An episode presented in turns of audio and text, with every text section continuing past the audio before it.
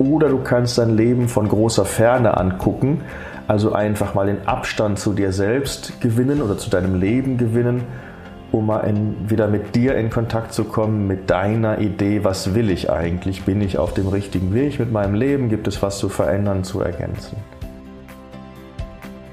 Herzlich willkommen zu einer neuen Folge des Podcasts Jobnavigation Menschen und ihre Berufe. Mein Name ist Anni Nürnberg und in den meisten Folgen stelle ich dir einen neuen Beruf vor, damit du besser beurteilen kannst, ob dieser Beruf etwas für dich ist. In dieser Folge geht es jedoch um etwas anderes. Ein Weg zur beruflichen Orientierung oder Neuorientierung kann ein Retreat sein. Ohne störende Einflüsse von außen kannst du dabei erfahren, was für dich eine erfüllende Zukunft ist und wie du das umsetzen kannst. Von dieser spannenden Möglichkeit erzählt uns heute im Interview mein Mann Volker. Vor ein paar Wochen haben wir beide zusammen unser erstes Retreat zur Visionsfindung durchgeführt und in dieser Folge sprechen wir darüber. Er erzählt dir, wofür so ein Retreat gut ist und in welchen Lebensphasen es besonders hilfreich ist. Er erzählt dir von dem wunderschönen Ort in Brasilien, wo wir diese Retreats veranstalten.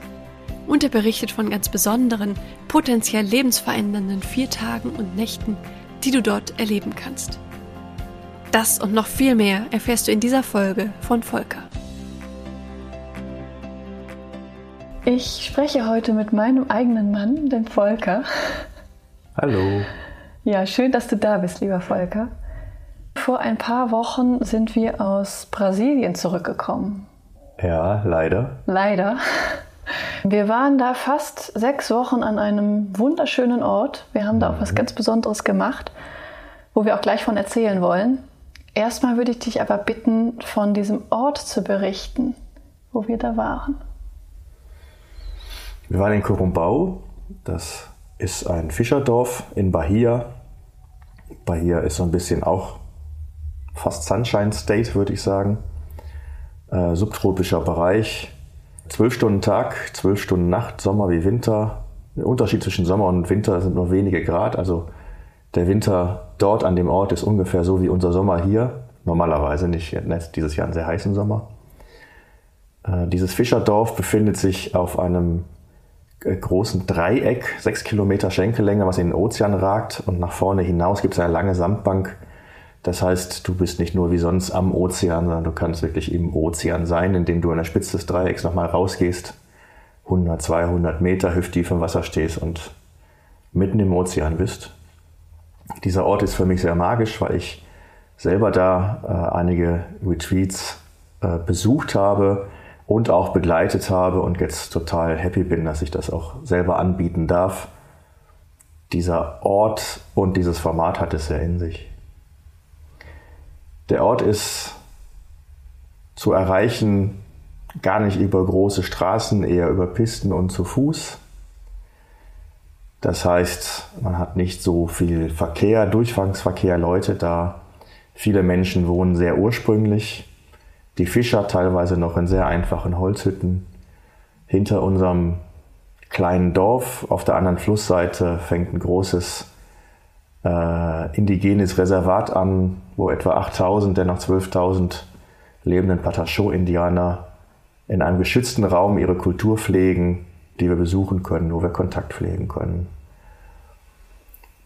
Wir haben einen Regenwald, einen heiligen Berg, äh, zig Kilometer unberührten Strand und wundervolle Menschen in diesem Dorf, die einfach da sind, wenn du sie ansprichst und freundlich sind und fröhlich sind und stolz sind auf ihre Arbeit und die das erreicht haben, was viele von uns sich so sehr wünschen. Die gehen ihrer Arbeit nach mit Freude und sitzen abends zusammen auf einer Bank und haben Spaß miteinander, begegnen sich, unterhalten sich. Und so ein bisschen als Kontrast zu dem, was ich in Deutschland erlebe, gehe ich abends durch die Straßen, sehe ich Fernseher flimmern, äh, einzelne Paare oder Familien, die in die Kiste gucken. Und ich mhm. finde diesen Ansatz des Seins einfach sehr viel attraktiver mhm. als den Ansatz des vom Fernsehsitzens. Ja, besonders du fühlst dich ja sehr, sehr mit diesem Ort verbunden. Weißt du, welcher dieser verschiedenen Faktoren, die du gerade aufgezählt hast, das ausmacht? Oder ist es die Mischung von allem, dass du dich da so zu Hause fühlst? Es ist sicherlich die Mischung. Dieses Zuhause fühlen hat auch damit zu tun, dass ich sechs, sieben Mal da war. Ich weiß gar nicht, ob es war das siebte Mal oder das achte Mal. Ich müsste nochmal nachzählen.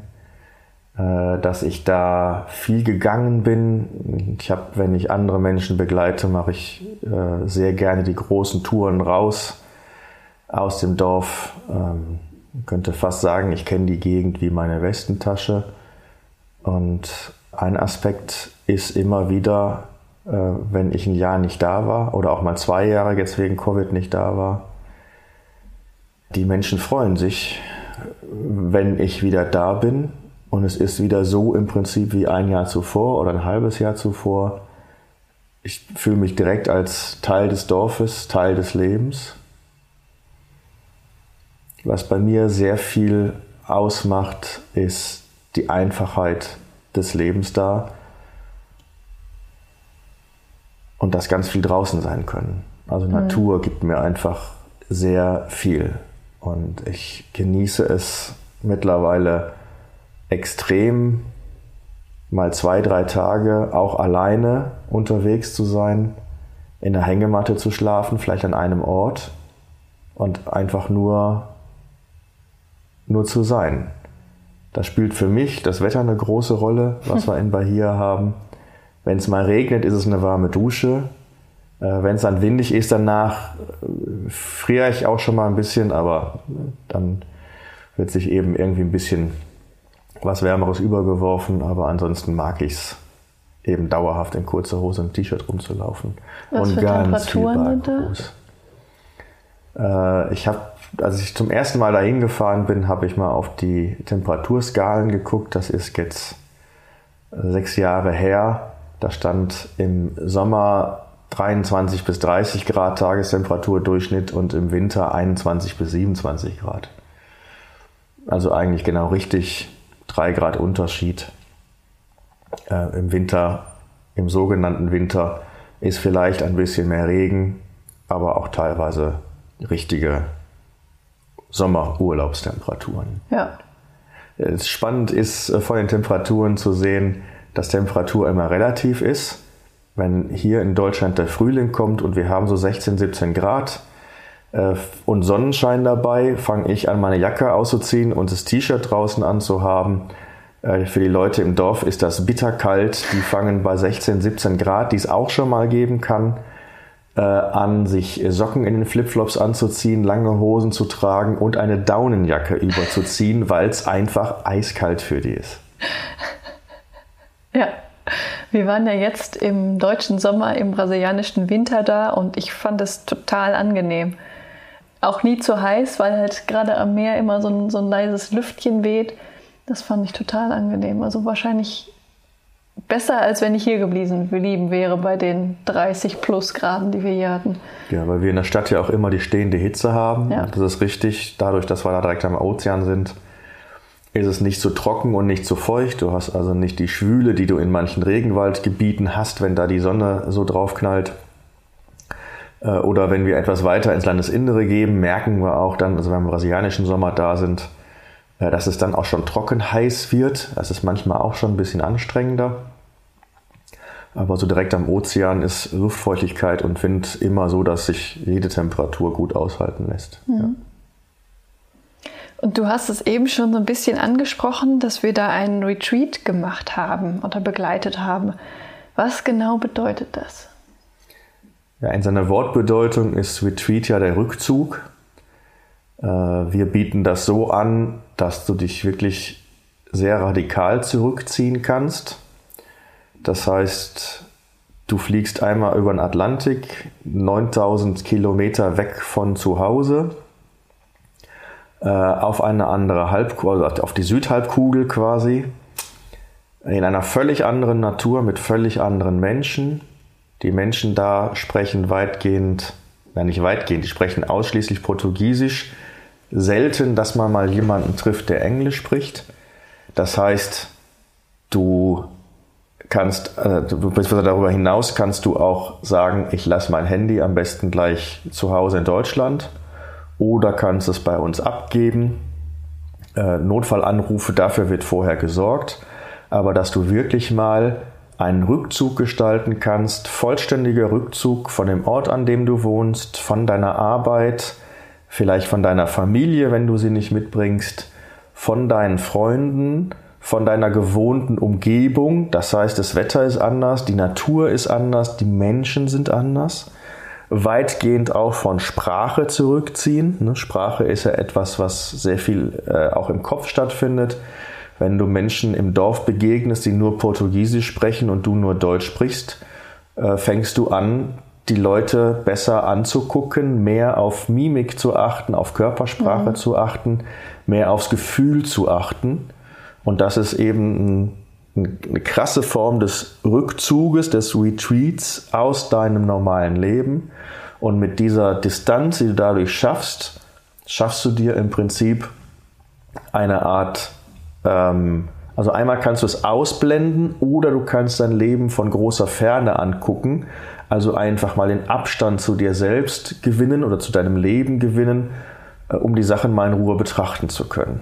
Und dadurch, dass du nicht abgelenkt wirst von Fernsehen, Internet, deinem Handy, irgendwelchen Nachrichten oder Statusposts von irgendwelchen Leuten, hast du auch die Zeit und die Ruhe, die du dir dann da nimmst in diesem Retreat, um mal in, wieder mit dir in Kontakt zu kommen, mit deiner Idee, was will ich eigentlich? Bin ich auf dem richtigen Weg mit meinem Leben? Gibt es was zu verändern, zu ergänzen?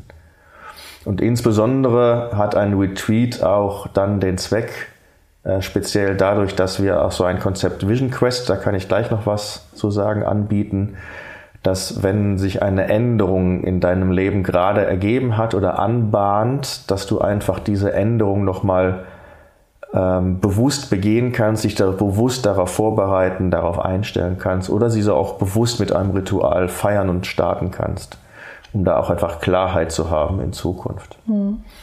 Ein wesentlicher Aspekt bei einem Retreat ist, dass du, äh, wenn du mit uns fährst, lernen kannst, dein Unterbewusstes anzuzapfen oder auch auf Kurs zu bringen. Also wir wissen ja seit, mittlerweile schon seit vielen Jahrzehnten, dass das Unterbewusste uns mehr steuert als das, was wir glauben, das Bewusste. Es ist so wie dieses Eisbergbild. Ein Siebtel äh, ist Bewusstsein, was uns steuert, und sechs Siebtel ist das, der Teil des Eisberges, der unter Wasser ist, durch das wir gesteuert werden. Und mit so einem Retreat kannst du lernen, äh, dass dieses Unterbewusste etwas an dein Bewusstes sendest und auch umgekehrt, also durchlässig zu werden mhm. und dafür zu sorgen, dass Dinge zu Hause dir leichter gelingen, weil du sie deinem Unterbewusstsein mitgegeben hast. Und dann läuft es. Und dann läuft es leichter. Und dann ist es weniger Kampf am Ende. Das ist so eine Idee dieses Retreats, wie wir ihn aufsetzen. Mhm. Hast du mal Beispielsituationen oder Lebensphasen oder sowas, wo so ein Retreat Sinn macht? Ja, auf jeden Fall. Ähm, also ich habe meinen, meinen ersten Retreat gemacht, als ich äh, beruflich und privat, äh, so drei Jahre nach meiner Scheidung, ähm, nochmal mich neu aufsetzen wollte, mich weiterentwickeln wollte. Mm, für mich war schon als junger Mann immer gruselig, wenn ich Leute gehört habe, die gesagt haben, äh, ich bin jetzt Mitte 20 und äh, jetzt bleibt alles so, wie es ist bis zur Rente. Also ich, ich möchte da immer weiter und gerade wenn sich was ändert, also das war so ein Aspekt. Ähm, erste Phase der Änderung direkt nach der Trennung ähm, von meiner damaligen Familie und drei Jahre später dann nochmal mich neu ausrichten mit wirklich einer Vision für die nächsten Jahre. Mhm. Ähm, dann habe ich zwei Jahre später äh, meinen damals 18-jährigen Sohn mitgehabt. Das ist eben auch so eine Lebensschwelle, mit 18 zu gucken, welche Art von Ausbildung oder Studium, wo geht's hin mit meinem Leben, äh, sich auch Fragen zu stellen, äh, wer bin ich eigentlich ohne meine Eltern? Also als Kind und Jugendlicher bin ich ja sehr stark geprägt von meinen Eltern und dann kommt ja die Phase, wo ich mal langsam herausfinde, wer bin ich eigentlich ohne meine Eltern? Wie bin ich gemeint? Wie bin ich auf die Welt gekommen? Ansonsten, wenn du eine Ausbildung abschließt und dich fragst, wo soll es lang gehen, wenn du eine Familie gründen willst, wenn du heiratest, wenn du in den Ruhestand gehst, also überall da, wo es im Leben so Schwellen gibt, wo sich was wirklich was verändert, was Neues ergibt.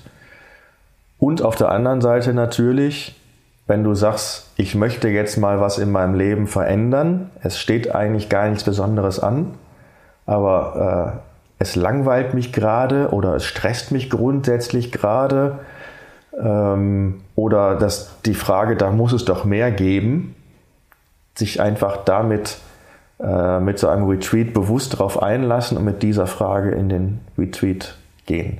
Hm. Also was ist da noch? Was will ich noch? Was will noch gelebt werden? Hm. Was vermisse ich? Ich merke, irgendwas stimmt nicht, aber hier habe ich nie die Ruhe, mich damit zu beschäftigen. Also nehme ich mir mal für die nächsten wenigen oder vielen Jahre meines Lebens Zeit, äh, da intensiv mich mit zu beschäftigen und das einfach auch gut aufzusetzen, dass es funktioniert. Also nicht nur darüber nachdenken und darüber sprechen, sondern es wirklich zu verinnerlichen. Dazu bieten wir eben Rituale und Konzepte an, dass du das dann da auch erreichen kannst, dass du wirklich mit den Sachen, für die du da gehen möchtest oder für die du in Zukunft gehen möchtest, dich so ausrichtest, dass es dann auch leicht wird. Mhm. Das heißt, wenn sich jemand beruflich verändern möchte, dann ist eine solch eine Visionssuche, Vision Quest auch eine gute Sache, um da eine Vision für aufzustellen. Auf jeden Fall. Äh, gerade dabei, unser Beruf hat ja einen großen Einfluss auf unser Leben, mhm. ist auch etwas, äh, was ich für mich sehr früh klar hatte. Äh, kann ich auch so sagen, hatte ich so eine Auseinandersetzung mal ähm, mit meinem Vater, der gesagt hat, du hast jetzt einen Beruf gelernt, äh, jetzt mach das doch. Und ich wollte noch was anderes obendrauf setzen. Und mir war sehr früh klar, ich verbringe mit meinem Beruf mehr Zeit als mit meinen Freunden und meiner Familie. Also wenn ich 40 Stunden in meinem Beruf bin, plus Mittagspause, plus An- und Abfahrt, ist das so viel Zeit in meinem Leben. Da ist es mir wichtig, dass ich da was finde, was wirklich meins ist und wirklich zu mir passt. Und da ist so ein Retreat natürlich eine sehr gute Sache, das herauszufinden. Ähm, heute noch mehr als damals, als ich mir die Frage gestellt habe. Und mir war die Antwort sofort klar.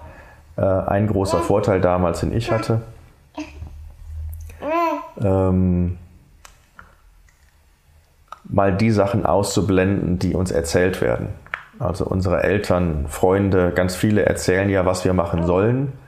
In diesen drei Wochen kannst du dich mal von all dem lösen und mal nach innen lauschen. Was sagt eigentlich dein Wesen zu dieser beruflichen Frage? Mhm. Das, äh, nach meiner Beobachtung nehmen wir uns hier in Deutschland viel zu wenig Zeit dafür, mal zu lauschen, was ich mir eigentlich zu sagen habe und permanent andere plappern, was sie mir zu sagen haben. Ja. Das ist auch was, was ich erlebe.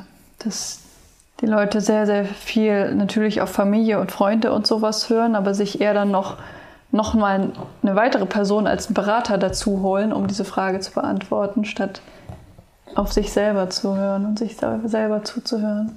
Da ist es ja schön, dass du keine Berufsberatung machst, sondern Berufscoaching. Ja.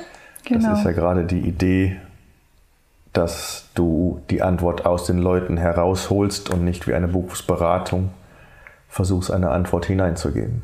Ja.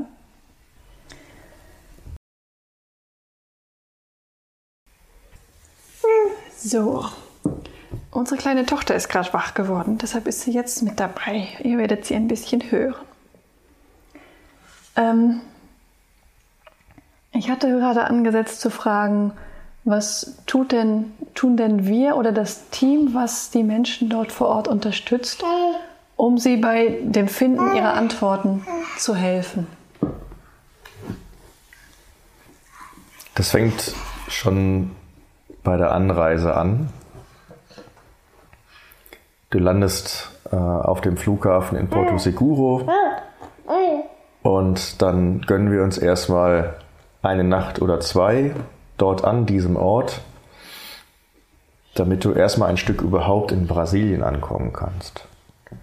Und dann schauen wir in dem Moment, was ist gerade los, wonach ist dir gerade. Und diese Frage, wonach ist dir gerade, stellt sich aufgrund der Aspekte, wie kommen wir jetzt eigentlich zu diesem Ort, wo wir hinwollen. Und da können wir uns drei Tage Zeit nehmen, um da zum Beispiel zu Fuß hinzugehen. Das sind 80 Kilometer am Strand entlang mit zwei Übernachtungen zwischendurch. Und das ist schon eine erste Phase, die du nutzen kannst, um einfach durchzusacken. Also wir kümmern uns um dein Gepäck, deine, deine schwereren Sachen. Wir nehmen einen kleinen Rucksack mit. Viel Wasser ist da mal ganz wichtig.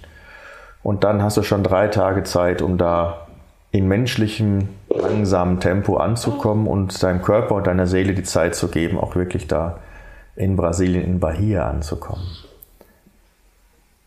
Eine andere Möglichkeit, wenn du nicht so gut zu Fuß bist, ist zu sagen, gut, wir fahren mit einem landesüblichen Bus über Stock und Stein, setzen dann an einem Fluss über und gehen dann vielleicht nur die letzten zwölf Kilometer oder fahren mit einem Buggy. Und als dritte und langweiligste Möglichkeit können wir auch einfach mit dem Auto fahren. Das heißt, dann verschieben wir das Ankommen ein bisschen auf die Zeit in Kurumbau. Wichtig ist, das was ich gerade schon so gesagt habe, wir gucken immer wieder neu, was gerade in dem Moment ist, an dem wir sagen, wo wir was unternehmen oder eben was mit dir machen. Also es gibt keinen Plan, keine Liste, die abzuarbeiten ist, wie wir es so in irgendwelchen Cluburlauben haben, sondern hier geht es immer darum, dass du gerade das bekommst, was gut für dich ist, was du brauchst, was vielleicht nicht immer das ist, was du willst. Und du wirst es schätzen lernen. Und wenn wir dann im Ort angekommen sind, in unserer Unterkunft, gibt es erstmal auch ein, zwei, drei Tage, wo du erstmal ganz viel Ruhe hast. Wir sind als Ansprechpartner da, machen vielleicht mal einen kleinen Spaziergang. Erstmal geht es darum, einfach anzukommen und diese 9000 Kilometer, die du mit 850 Kilometern pro Stunde äh, über den Atlantik geflogen bist, äh, den Körper und die Seele erstmal hinterher zu holen, ganz in Ruhe.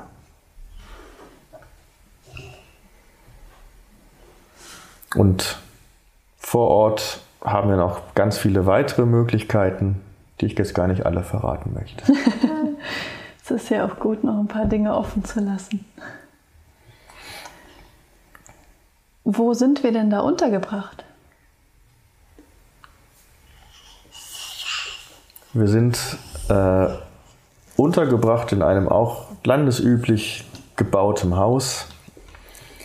In unserem Fall ist es jetzt nicht die einfache Holzfischerhütte. Also es ist schon ein Haus aus Steinen und da leben wir zusammen.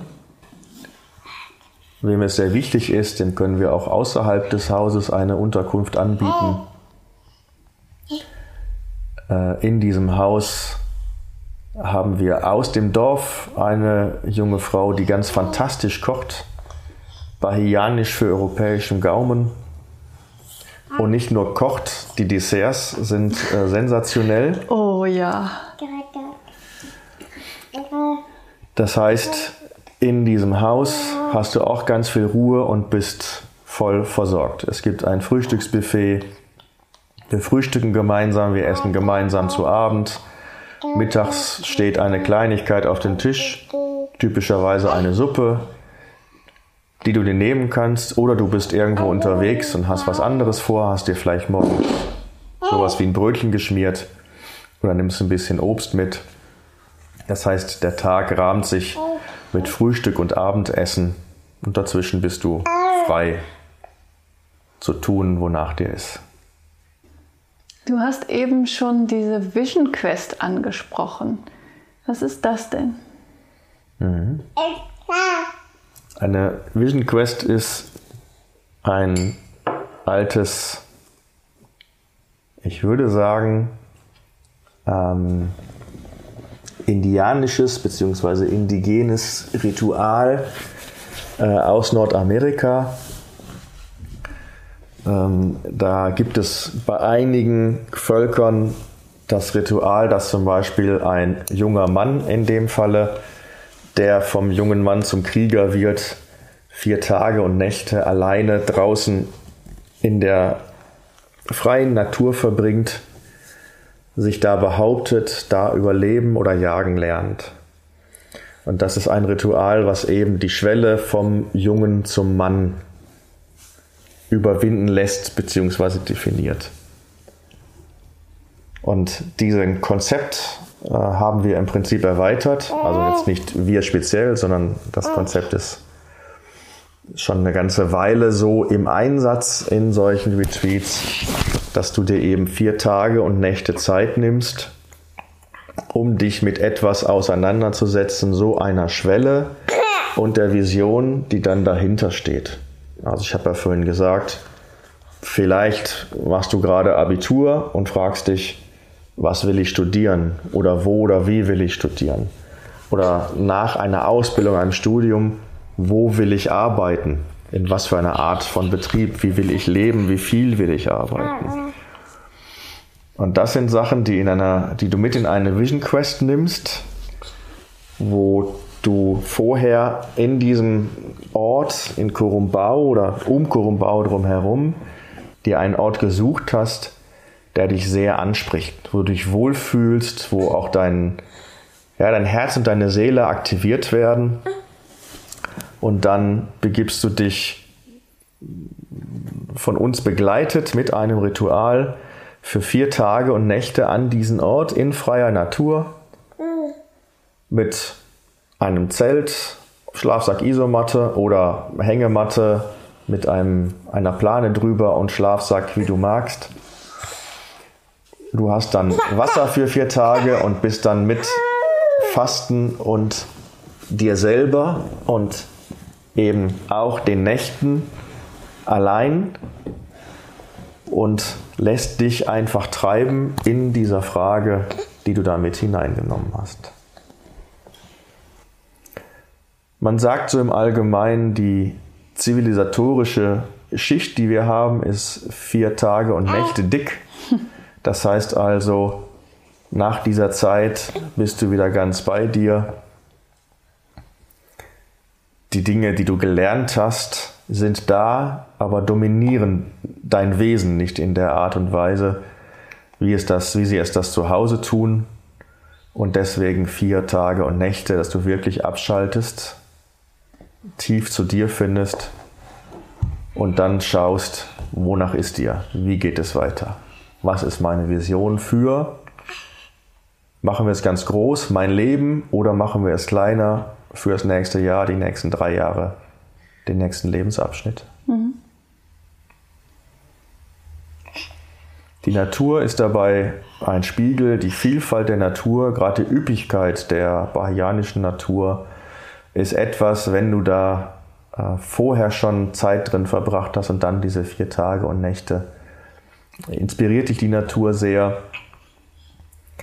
Das heißt, so im metaphorischen Sinne siehst du Dinge in der Natur und die finden dann Parallelen in, deiner, in deinem Wesen, die resonieren. Das fühlt sich gut an und dann taucht in der Regel auch eine Parallele als Vision für dein konkretes Leben auf. Mhm. Ist sowas dann nicht auch in Europa möglich oder warum machen wir das in Brasilien? Also ein Aspekt hatte ich ja vorhin schon mal kurz erläutert, dass Natur und Menschen so exotisch sind, dass dich wirklich fast nichts an dieses Zuhause erinnert. Mhm. In Europa ist es äh, immer europäisch, auch wenn natürlich äh, auf Malta oder Sizilien eine andere Flora und Fauna herrscht als in Norwegen. Äh, aber durch unsere Prägung, denke ich, sind wir da immer noch, ist uns klar, das ist noch vertraut europäisch. Dann ist tatsächlich nach meiner und unserer Erfahrung es so, dass die dichte Besiedlung in Europa auch noch ein Thema ist. Das ist, äh, wenn wir davon sprechen, wie ist die Energie an einem Ort, wie viel Ruhe habe ich an einem Ort. Wenn ich ein bisschen feinfühlig bin, kriege ich mit, wie viel los ist in einer großen Stadt, wie viel Rummel da ist. Und da sind wir anderthalb Autostunden von der nächsten Stadt entfernt. Mhm. Gut, nicht anderthalb Autobahnstunden, also das sind etwa 70 Kilometer, die man über die Pisten etwas langsamer nur fahren kann. Aber auf jeden Fall sind wir da so weit weg von, von dem städtischen Gewusel, dass einfach die, die Fläche und die dünne äh, Besiedlung dieses Landes äh, sehr hilfreich sind, zur Ruhe zu finden. Mhm.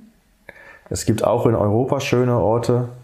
Ich gehe gerne auch schon mal durch die Toskana oder Umbrien auf Wanderungen, auch auf mehrtägige Wanderungen. Da gibt es schon äh, sehr viel mehr Ruhe als hier in meinem Ruhrgebiet. Ähm, und doch ist es noch ganz was anderes da in Brasilien. Also genau in Corumbau da. Sicherlich würde ich keinen Retreat in Sao Paulo oder Rio de Janeiro anbieten wollen. Nee, definitiv. Aber das ist ja vielleicht auch eine Frage, die sich Leute stellen, die noch nie in Brasilien waren. Ähm, kann ich das nicht direkt mit einer urlaubstouristischen Bra Brasilienreise verbinden, dass ich mir auch mal Rio und Sao Paulo oder so anschaue? Das kannst du machen. Einige unserer Teilnehmer haben das auch gemacht. Da empfehle ich das auf jeden Fall vorher zu machen, dass du anreist, dir ein bisschen die Gegend, die vielleicht auch die Städte anguckst. Idealerweise schaffst du dir ein bisschen Puffer dann noch zusätzlich zu unseren zwei Tagen vielleicht in Porto Seguro, äh, um aus dem Rummel wieder rauszukommen. Dringend abraten möchte ich davor, das am Ende äh, unseres Retreats zu machen. Denn wenn du so richtig zur Stille kommst und ganz tief bei dir bist, ist es gut, wenn du hinterher eher nach Hause kommst, die Sache nochmal wirken, sich entfalten lässt und dann auch einfach in die Umsetzung gehst und dich nicht nochmal von so einer großen Stadt, ja, ich sag mal, verwirren und irritieren lassen. Also, dass da wieder das Ganze überdeckt wird. Hm. in meiner Erfahrung stresst das dann auch, unter ja. so vielen Menschen zu sein, wenn man so ja. zu, bei sich ist und so auch in Ruhe ist und dann in so einer großen Stadt wie Sao Paulo oder irgendwelche Touristenattraktionen, wo viele Menschen sind, das stresst auch. Genau, da wollte ich gerade auch noch drauf hinaus. Das melden uns auch ähm, Teilnehmer zurück, die einfach nur nach Hause kommen, dass das schon eine echte, also das, das braucht schon wieder Anpassung die Unruhe, die hier herrscht ähm, und teilweise auch die Unpersönlichkeit äh, der Menschen, denen man hier so auf der Straße begegnet, äh, sich daran erstmal wieder zu gewöhnen. Und das ist natürlich, wenn man eine große, wilde Stadt besucht, nochmal was ganz anderes. Hm, okay. Vielen lieben Dank. Hast du sonst noch Sehr was, was gerne. du gerne mitgeben möchtest? Habe ich etwas nicht gefragt bisher? Ja, nicht gefragt hast du ganz viel. Äh, erzählen kann ich auch gerne noch ganz viel. Das kann ich auf Anfrage jederzeit gerne machen. Mhm. Wenn du dich interessierst, frag mich. Gut. Also, bis bald. Bis bald. Das war Folge Nummer 99 des Podcasts Jobnavigation Menschen und ihre Berufe mit Anni Nürnberg. Wenn du mehr über meine eigene Erfahrung mit Retreats erfahren möchtest, lade ich dich ein, die Folge 55 anzuhören, wo ich von zwei sehr unterschiedlichen Retreat-Erfahrungen berichte, die ich selbst erlebt habe. Gern kannst du mehr über unser Brasilien-Retreat erfahren. Ich verlinke dir unsere Website in den Show Notes. Dort kannst du auch mit ein paar Klicks ein Infotelefonat buchen, um deine Fragen zu stellen. Das nächste Brasilien-Retreat findet im März 2023 statt, danach im Juli und August wieder. Wir freuen uns sehr, von dir zu hören. Zwei Jahre lang gibt es diesen Podcast nun schon. Ich finde es richtig toll, inzwischen über 5000 Hörer zu haben. Viele davon treue Follower. Wenn du einen Wunsch hast, welchen Beruf ich hier noch vorstellen soll oder zu welchen Themen du dir Input wünschst, Melde dich gern bei mir unter podcast.jobnavigation.de. Ich freue mich sehr von dir zu hören. Auch Feedback ist immer willkommen. Die nächste Folge mit der Nummer 100 dreht sich um die Frage, die sich viele von euch stellen. Wie finde ich denn eigentlich den richtigen Beruf für mich? Viel Spaß beim Hören. Deine Anni von Jobnavigation. Es ist so ein bisschen wie, als würde man vor einem riesen Buffet stehen und man würde versuchen, etwas Leckeres zu finden. Am besten das Allerleckerste von allem.